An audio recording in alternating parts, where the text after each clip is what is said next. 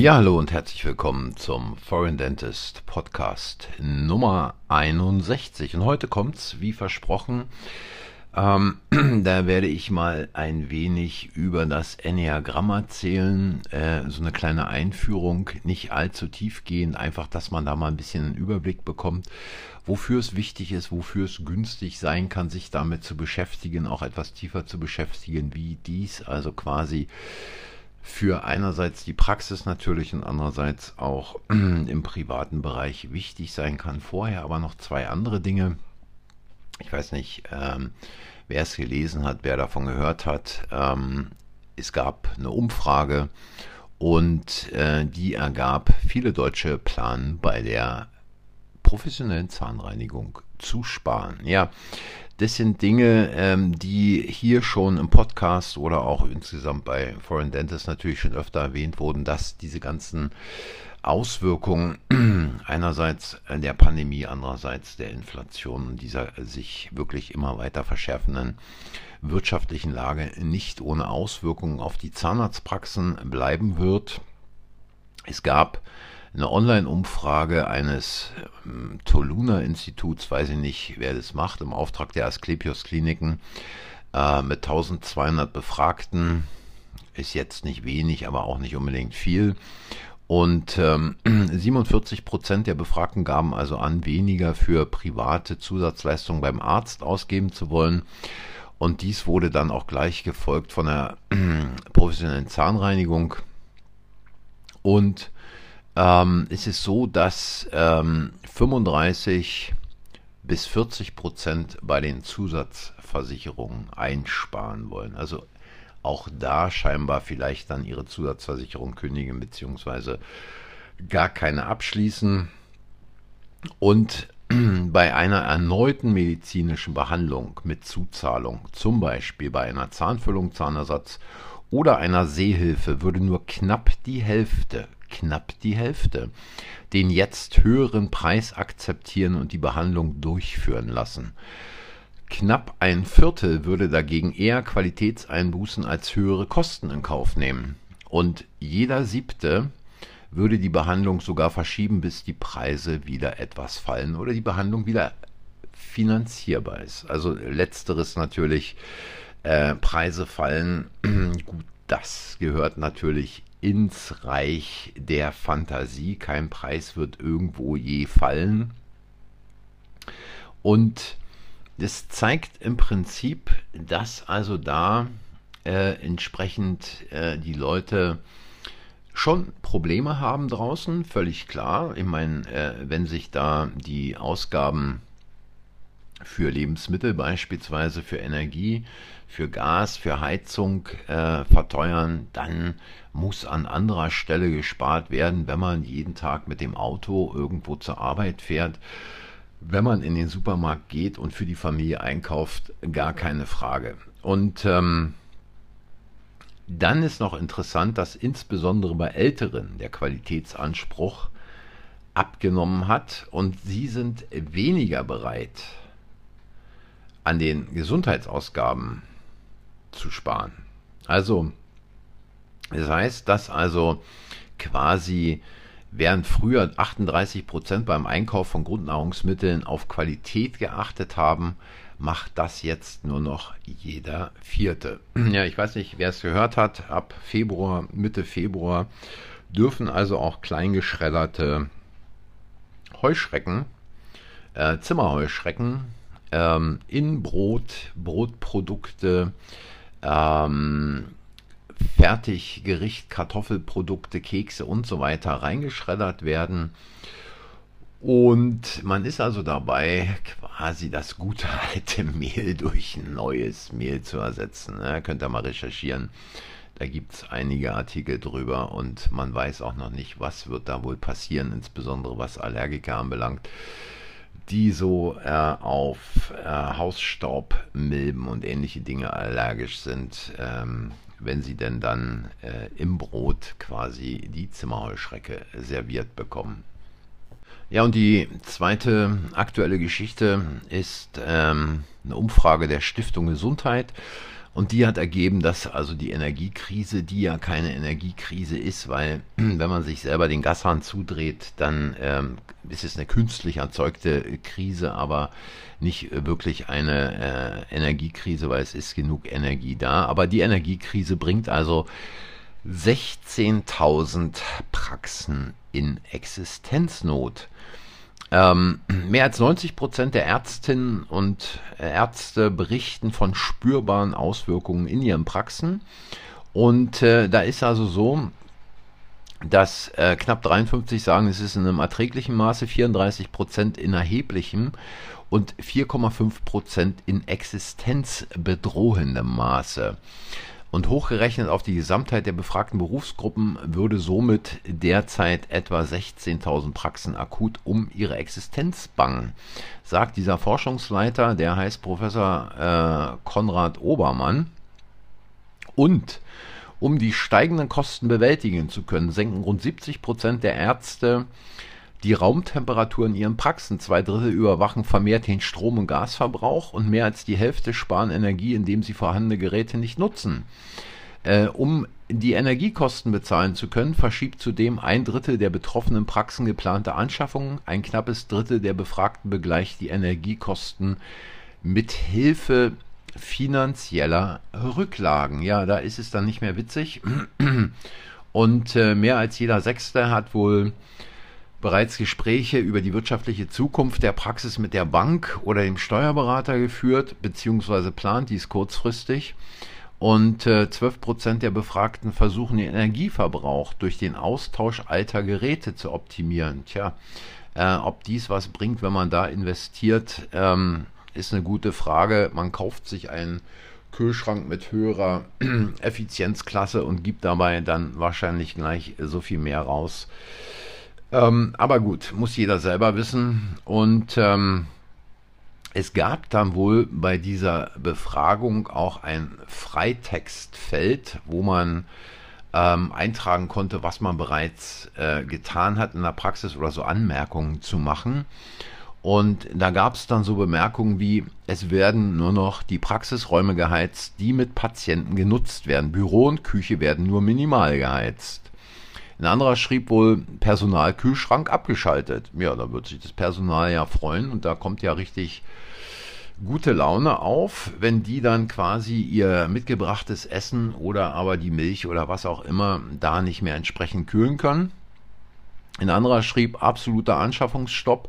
Auch wichtige für die Praxis benötigte neue Materialien können nicht mehr gekauft werden. Masken und Tests sind auch wieder fällig und fressen seit zweieinhalb Jahren Riesenlöcher ins Budget, ohne dass wir dafür irgendeinen Ausgleich erhalten. Völlig richtig, aber jammern und klagen hilft nicht, da muss man selber dann auch mal aktiv werden. Ja, und ähm, dann gibt es da noch so andere Bemerkungen wie bei Hausbesuchen vermehrter Einsatz E-Bike statt Auto. Ähm, Vermieter kontaktiert vermutlich Umzug in kleinere Räume. Ähm, Babymassagekurs findet nicht mehr statt, da die Heizkosten zu hoch sind. Keine Hausbehandlung mehr wegen der Spritpreise. Ein anderer schrieb dann noch, ich habe meine Praxis nach über 18 Jahren geschlossen. ja, diese Befragung hat wohl stattgefunden vom 5. bis 13. Dezember und da haben 1706 Leistungserbringer teilgenommen. Die Antwortquote lag bei 6,4 Prozent. Dies nur nebenbei.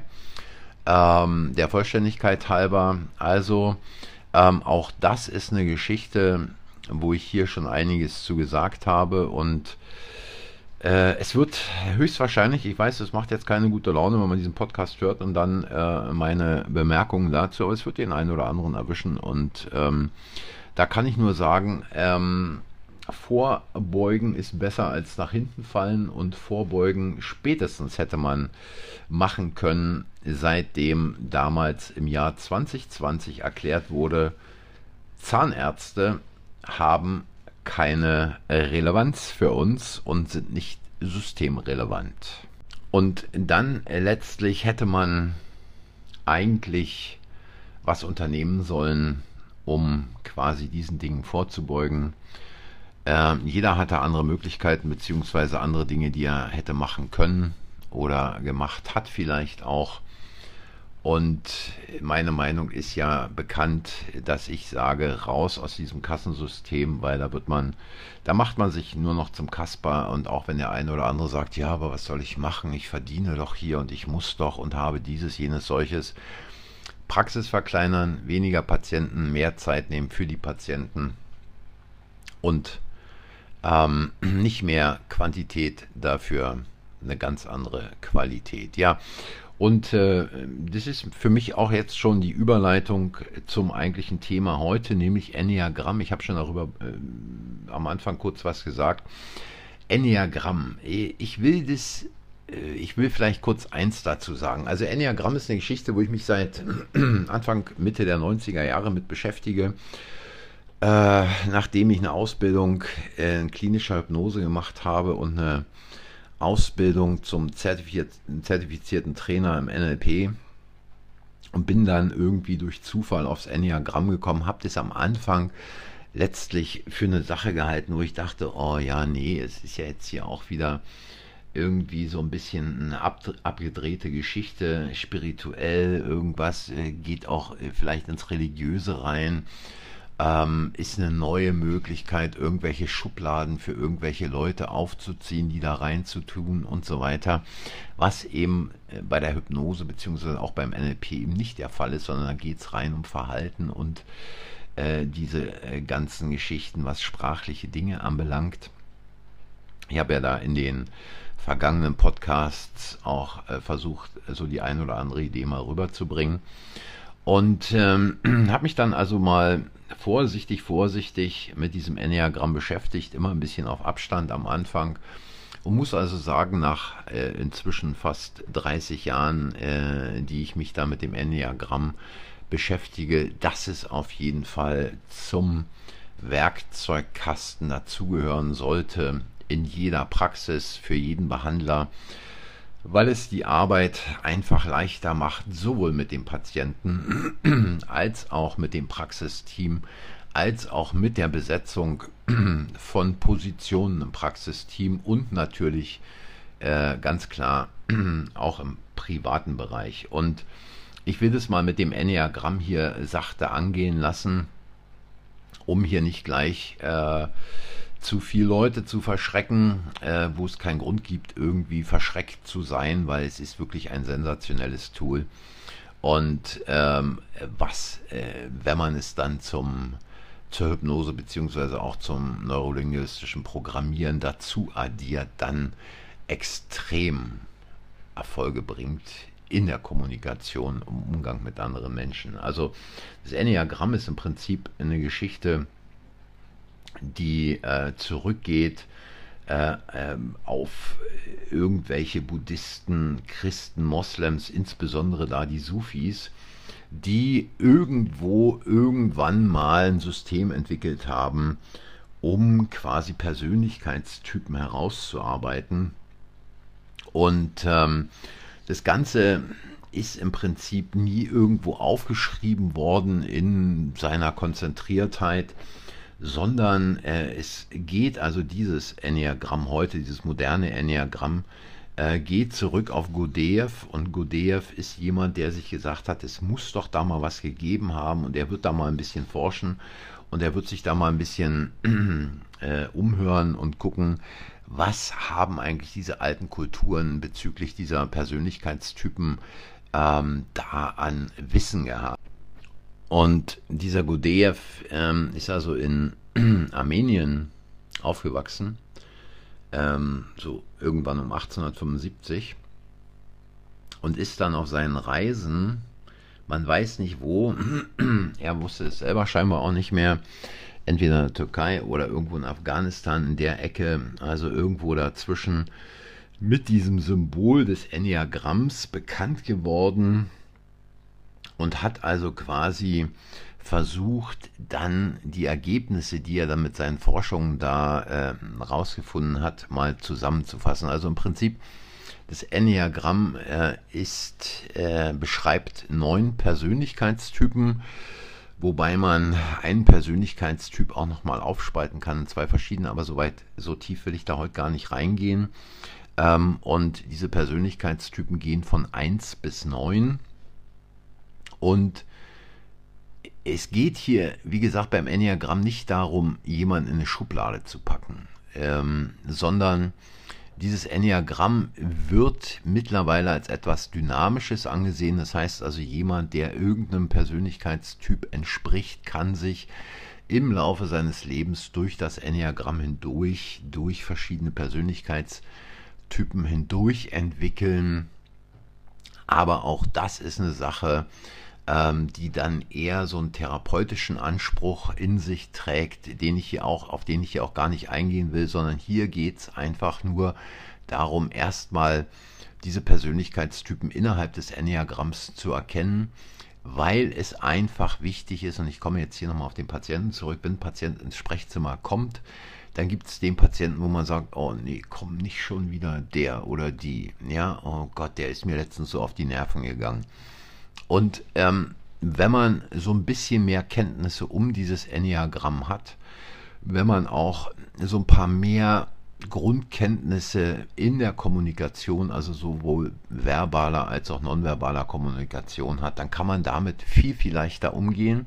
Es heißt aber auch, dass man sich damit beschäftigen muss. Also es ist hier quasi ähm, nicht so eine Veranstaltung und hier auch der Podcast ist keine Sache, wo man jetzt eben mal schnell einmal reinhört und dann weiß man alles. Nein, es ist ein bisschen komplizierter und da muss man also auch ein bisschen mehr Zeit investieren. Und auch, wenn es dem einen oder anderen nicht passt und sagt, ja, nee, möchte ja mal zum Golf gehen oder zum Tennis oder gut, dann geht zum Tennis, geht zum Golf. Ähm, aber wer sich damit beschäftigt, der ist ganz klar im Vorteil und kann mit Patienten auf eine ganz andere Art und Weise kommunizieren und mit denen umgehen. Und ich will da vielleicht mal kurzes ähm, Erlebnis schildern. Ich hatte mal einen Patienten in der Praxis, äh, den ähm, habe ich angesprochen und dann war da eine Weile Ruhe, also eine halbe Minute, eine Minute bevor die Antwort kam. Dies sind Leute, die Informationen auf eine ganz andere Art und Weise verarbeiten und könnt ihr euch schon mal merken, das war also eine reine 5, auf die komme ich nochmal später zu sprechen. Und ähm, wenn man es nicht weiß und solche Leute dann bombardiert oder sofort nachfragt oder Druck ausübt, dann funktioniert die ganze Sache nicht mehr. Oder wer kennt nicht die Mütter, die einen zuquatschen, ähm, die tak, tak, tak, tak, tak, tak, tak, tak, tak machen. Wenn man da nicht weiß, was ist es für ein Persönlichkeitstyp, dann kann man probieren, kann man versuchen, was zu machen, aber es bleibt letztlich die schlechte Laune entweder beim Behandler oder aber beim Patienten äh, beziehungsweise bei der Mutter. Der Patient ist ja dann das Kind auf dem Stuhl. Und wenn man die Möglichkeit hat, ein wenig hinter die Kulissen zu schauen, beziehungsweise schon vorher hinter die Kulissen geschaut hat, dann weiß man Bescheid und dann kann man entsprechend sein Verhalten so anpassen, dass die kommunikative Situation im Prinzip ähm, sehr angenehm und flüssig läuft.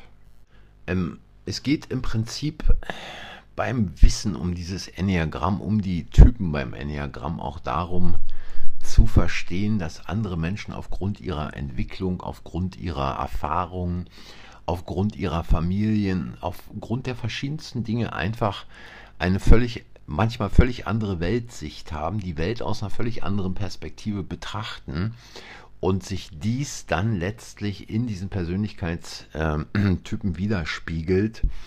Und äh, es geht nicht darum, irgendjemanden irgendwohin verändern zu wollen, sondern es geht wirklich darum, äh, ihn oder sie so zu akzeptieren, wie sie sind.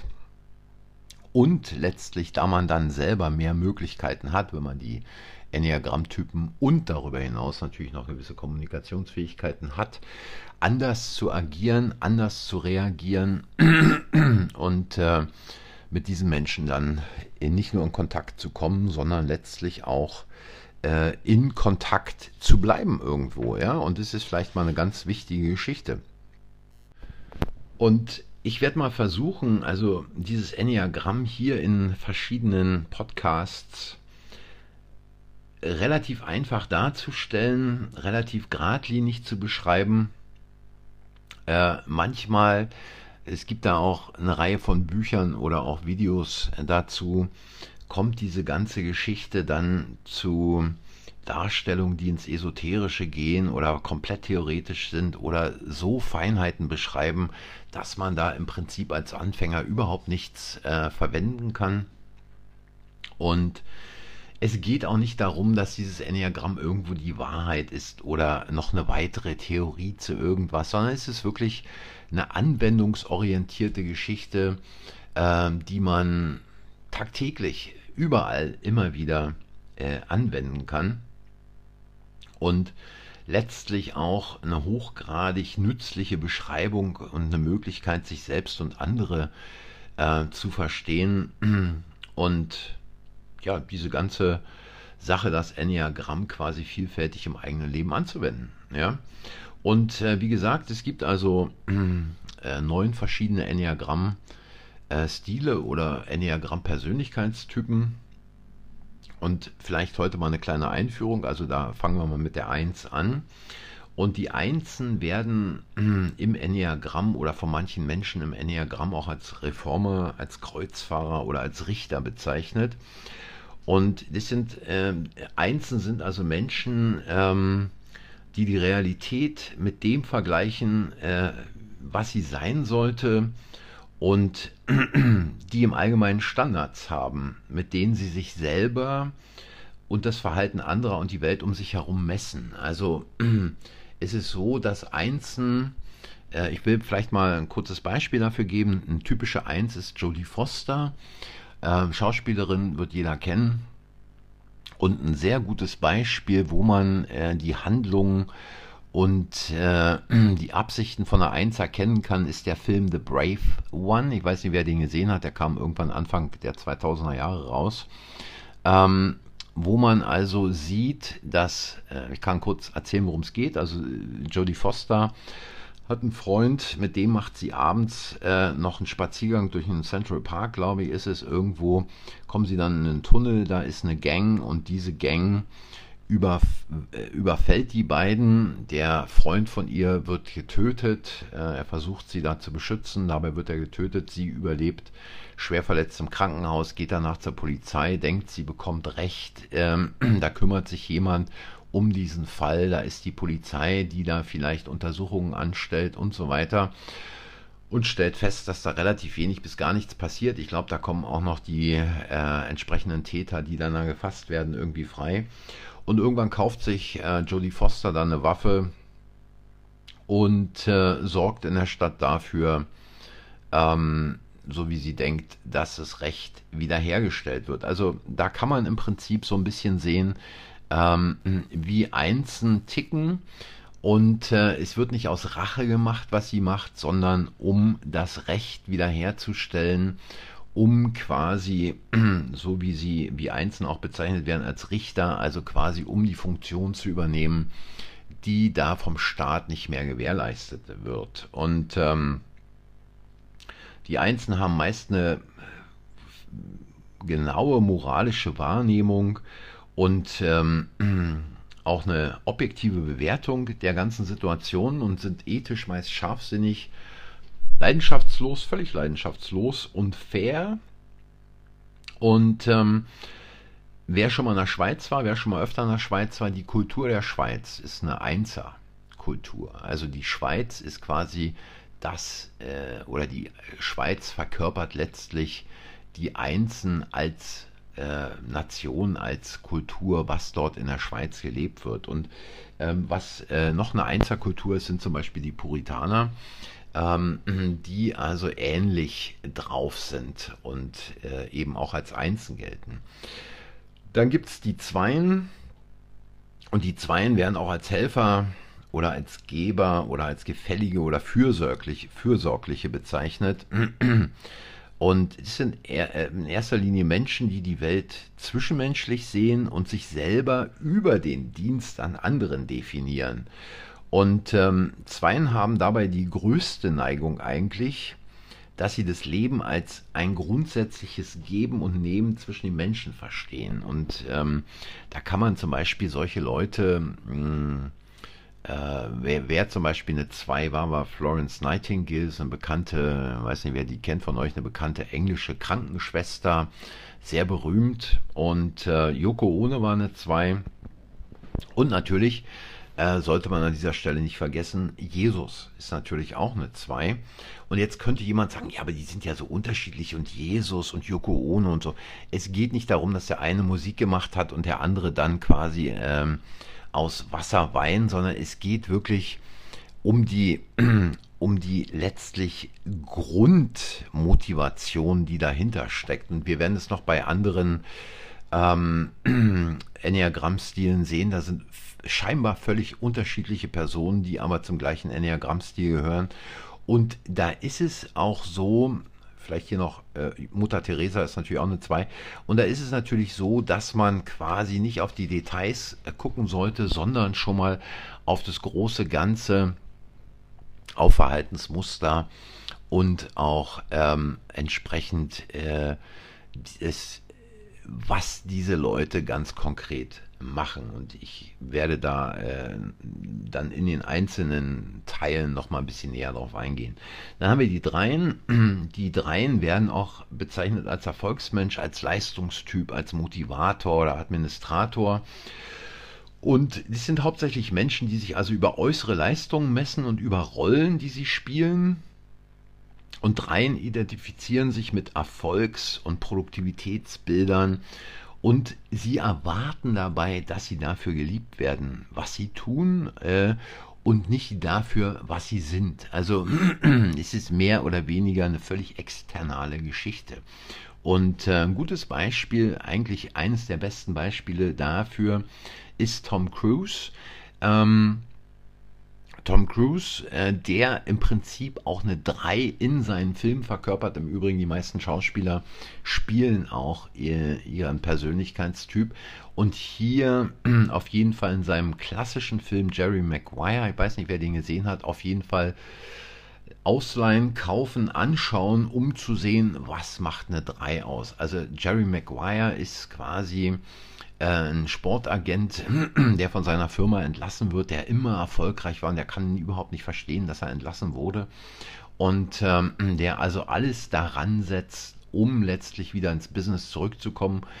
Und ich komme nachher nochmal drauf zurück, ähm, trifft dann in diesem Film Renee Selviger, die hat einen kleinen Sohn und sie ist eine 9 und da kann man wirklich die Wechselbeziehungen zwischen einer 3 und einer 9 extrem gut äh, äh, studieren und sehen, was ist da los. Also lohnt sich in jedem Fall, diesen Film anzugucken, wenn man mehr über Dreien wissen will. Aber hier natürlich in weiteren Podcasts kommt auch noch mehr über die drei. Ja, wer ist noch eine 3? David Bowie ist zum Beispiel eine 3. Genauso Will Smith. Äh, sehr gut zu sehen in diesem Film, wo er äh, diese, ich glaube, der heißt Date Doctor, da kommt es auch gut zum Ausdruck. Äh, Will Smith als 3. Äh, Tiger Woods, der bekannte Golfspieler, ist eine 3 und die Kultur von Amerika ist eine absolute Dreierkultur. Ähm, das heißt nicht etwa Kaugummi kauen, sondern quasi äh, wir sind erfolgreich, wir machen das, das, das, das, das und noch viel mehr und wir sind toll. Und letztlich, äh, das eigentlich Innere spielt da überhaupt gar keine Rolle. Ja? Ähm, also dies vielleicht einfach mal so als, dass ihr eine Idee bekommt, was macht ein Dreier aus. Ja, die Vieren natürlich und Vieren sind ja, meist Künstler, werden auch meist als Künstler bezeichnet oder als tragische Romantiker, als Kreative oder Individualisten. Und es sind hauptsächlich Menschen, die prinzipiell in ihren Gefühlen, Stimmungen und emotionalen Vorstellungen leben. Vieren können manchmal ein bisschen kompliziert sein, aber das sind die anderen äh, Enneagramm-Typen manchmal auch. Äh, bei Vieren himmelhoch jauchzend und zu Tode betrübt und ähm, da äh, als Beispiele, mh, hm, ganz krasses Beispiel ist zum Beispiel Björk. Wer die Musik von Björk mag, ja, wer Björk sieht und so weiter, der kriegt eine Idee, was ist eine 4. Nicolas Cage ist eine 4, in vielen seiner Filmen spielt er die 4. Ähm, die Kultur von Frankreich ist 4, ja, dieses äh, romantische, tragisch-romantisch, aber auch kreative, gerade was diese Szene auch anbelangte in den zu Beginn des äh, 20. Jahrhunderts, die Kunstszene dort. Michael Jackson war eine 4 und Jim Morrison war eine 4. Und ähm, eine sensationelle 4 ist natürlich Prince, ähm, also der Musiker.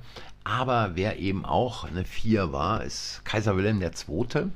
Ja, und ähm, da lohnt es sich einfach mal ähm, auch so ein paar Sachen auf YouTube zu gucken zu seinem Leben, was ihn so ausgemacht hat. Er hat also gerne immer wieder andere Uniformen angezogen, hat sich immer irgendwie speziell gekleidet war dann auch ähm, gerade was äh, den Ersten Weltkrieg anbelangte, im Ersten Weltkrieg oftmals total deprimiert, wusste nicht, wie es weitergehen sollte, obwohl er militärisch da überhaupt nichts äh, äh, zu sagen hatte.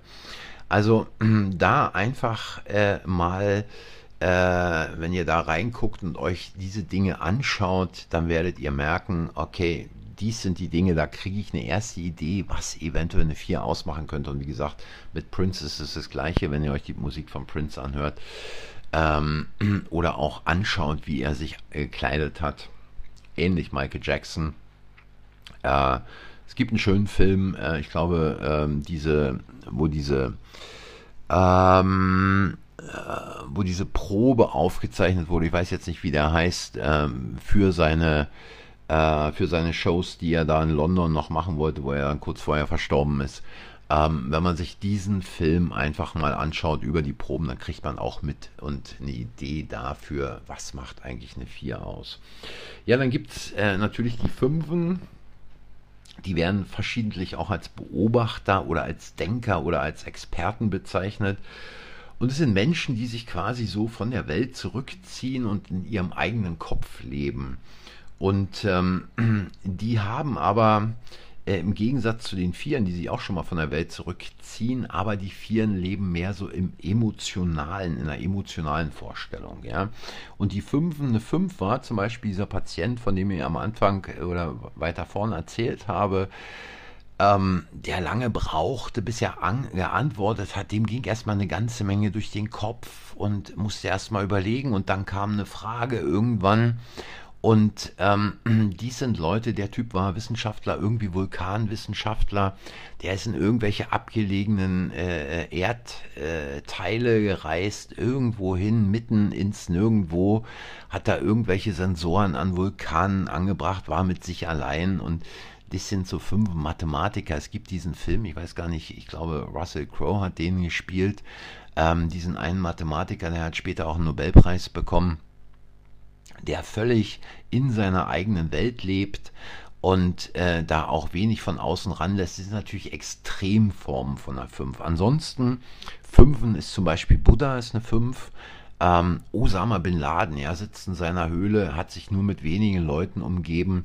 Äh, Osama ist also eine typische 5. Robert De Niro, äh, Robert De Niro eine typische 5. Ähm, kann man äh, auch sehen in Heat also dieser Film, dieser Spielfilm von Michael Mann, ähm, Robert De Niro, Al Pacino, zwei Fünfen. Bei Al Pacino wird es in dem Film noch deutlicher, aber Robert De Niro äh, natürlich auch, der alleine lebt und äh, der dann da eine Frau kennenlernt und ähm, die ihn fragt, bist du nicht allein? Und er sagt, ich bin nicht, äh, ich, ich, oder bist du nicht einsam? Wo er sagt, nee, ich bin nicht einsam, ich bin nur allein. Ähm, also dies sind zwei Fünfen, die sich da gegenüberstehen und wenn man, wenn man diese Dinge einfach mal in diesem Film auf sich wirken lässt, einfach mal die Verhaltensmuster dieser Leute anschaut, dann kriegt man auch eine gute Idee davon äh, zu den Fünfen. Ähm, Franz Kafka, Franz Kafka Buch äh, ist reine pure Fünf. Und ähm, vielleicht kennt der ein oder andere noch Albert Speer. Albert Speer war im Prinzip der Architekt von Adolf Hitler, der in Berlin ähm, dann das neue Berlin schaffen sollte. Germania und äh, viele seiner Ideen, quasi seiner Entwürfe, eindeutig fünf. Und man sagt ja auch am Potsdamer Platz in Berlin, diese zwei Hochhäuser, die da dem Bahntower gegenüberstehen, hätte auch der Albert äh, konstruieren können. Ähm, und was natürlich noch äh, deutlich fünf ist, ist die Kultur von England. Also es ist eine reine Fünferkultur. Gehe ich auch noch mal ein bisschen darauf ein, dann später bei der fünf. Ja, dann kommt die sechs. Und die sechs, das will ich hier an der Stelle schon mal sagen, kann man unterteilen in phobische Sechsen und äh, counterphobic äh, Sechsen. Äh, worin der Unterschied besteht, da gehe ich dann noch ein bisschen später drauf ein, heute nicht. Und die werden als Loyalisten oder auch des Teufels Advokaten oder Infragesteller oder auch als Zweifler bezeichnet. Also Sechsen haben einen sehr starken Familiensinn und sind sich auch der Gefahren des Lebens besonders bewusst und der Bedrohung, die hinter alltäglichen Erscheinungen lauern können. Und die Sechs ist eigentlich der am ausgeprägtesten äh, äng, äh, ängstliche Stil im Enneagramm. Also da könnte man auch sagen, die vermuten hinter jedem Baum ein Dieb. Ja? Ähm, und wer gehört zur Sechs? Mel Gibson zum Beispiel. Mel Gibson allerdings ist keine phobische, sondern eine äh, Counterphobic Six. Ähm, kann man ganz gut in dem Film Der Patriot sehen. Ähm, dieses lange Ding, dreieinhalb Stunden oder wie lang der geht, über amerikanischen Bürgerkrieg. Äh, auch eine Counterphobic Six Adolf Hitler, ja. Ähm, natürlich kann man jetzt sagen, ja, was hat Mel Gibson mit Adolf Hitler zu tun? Ja, es sind die Verhaltensmuster. Also es sind ähnliche Verhaltensmuster. Und wenn man sich, wie gesagt, den Patrioten anschaut, dann kann man da ähnliche Verhaltensmuster finden. Gehe ich aber, wie gesagt, auch nochmal äh, stärker darauf ein. Robert Redford ist eine 6 und Tom Selleck. Tom Selleck, äh, bekannt durch Magnum, aber auch ähm, bekannt durch diesen äh, Film, äh, oder besser gesagt durch diese Filmreihe, die es danach gab. Äh, ich weiß jetzt nicht genau, ich gucke da mal nach, äh, wie diese Filmreihe hieß. Da spielt er einen Polizisten irgendwo in einer Kleinstadt. Und da kann man äh, an diesem, in dieser Serie auch ganz genau sehen, was macht eine 6 aus? Ja, und dann gibt es die Siebener. Ähm, das sind, äh, die werden so als Generalisten, als Abenteurer oder Träumer bezeichnet. Und die sind also Leute, die immer viele, viele, viele, viele Wahlmöglichkeiten haben wollen und immer nach einer positiven Zukunft suchen. Ja, also Figaro hier, Figaro da, heute dieses, morgen jenes. Und ähm, zu diesen sieben gehören George Clooney. George Clooney äh, in seinem berühmten äh, Film in Las Vegas, wo er da das Casino ausnimmt, da kann man quasi schon die Verhaltensweisen einer Sieben ganz gut auch studieren. Gérard Depardieu, natürlich eine Sieben, ganz klar, isst gerne, kleidet sich gern.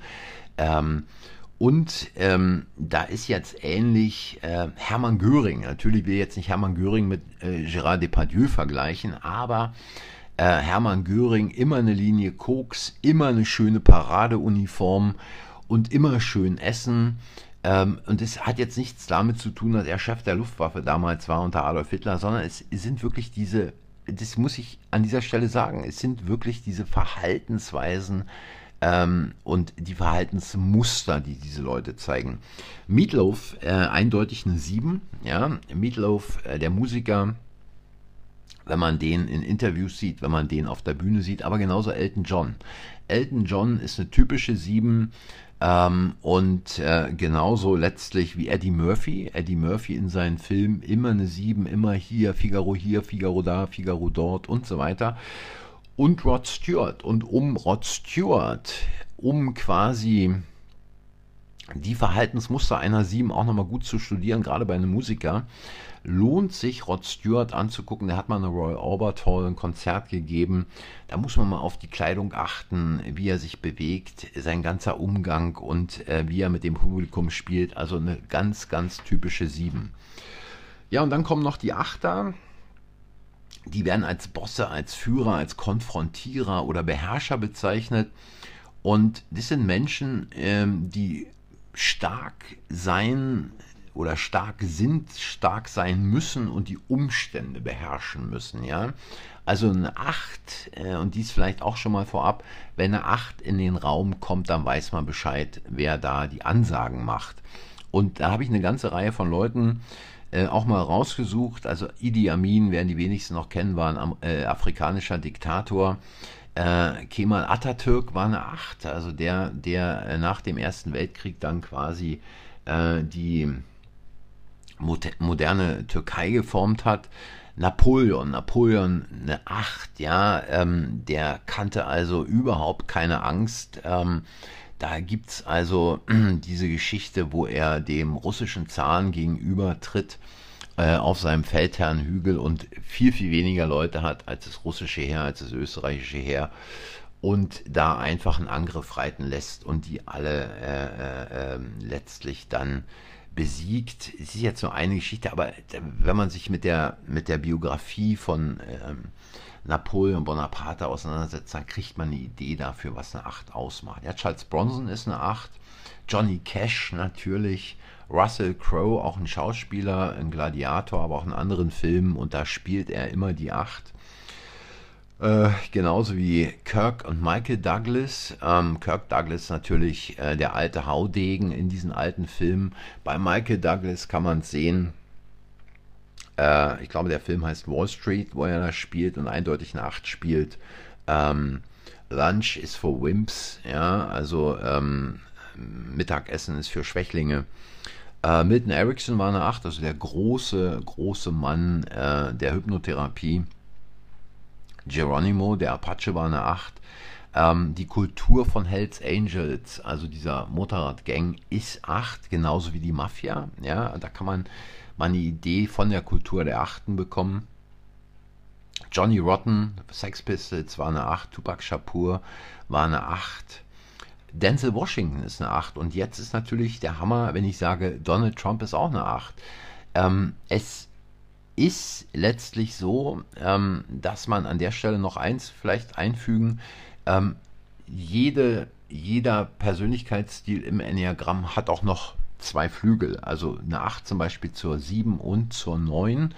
Und da ist es so, dass Denzel Washington zum Beispiel einen Flügel zur 9 hat, während Donald Trump einen zur 7 hat. Und da kommen natürlich dann immer noch Anteile aus diesem anderen Enneagramm-Stil dazu. Aber ähm, John Wayne war eine 8, Frank Sinatra. Frank Sinatra, ganz berühmtes Konzert äh, in New York, ich glaube 1973 äh, in, ich glaube in der Hollywood Ball oder so äh, äh, hat er es gegeben.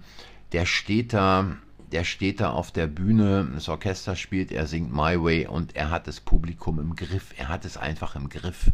Ähm, wenn man sieht, wie er da steht, welche Körperhaltung er hat, ähm, seinen kompletten nonverbalen Ausdruck, ähm, da kriegt man eine Idee, was eine 8 ausmacht. Und natürlich äh, einer meiner persönlichen Medizinfavoriten, Professor Sauerbruch, eindeutig ein 8. Ja. Lohnt sich auch mal, diesen Film anzuschauen. Sauerbruch, so war mein Leben, alter Film aus den 50ern, aber da bekommt man eine Idee immerhin. Ja, und dann gibt es noch die neuen jetzt zum Schluss. Wir haben auch heute schon eine ganze Weile gemacht. Die Neuen werden einerseits als Friedensstifter, als Mediatoren, als Unterhändler oder Vermittler bezeichnet.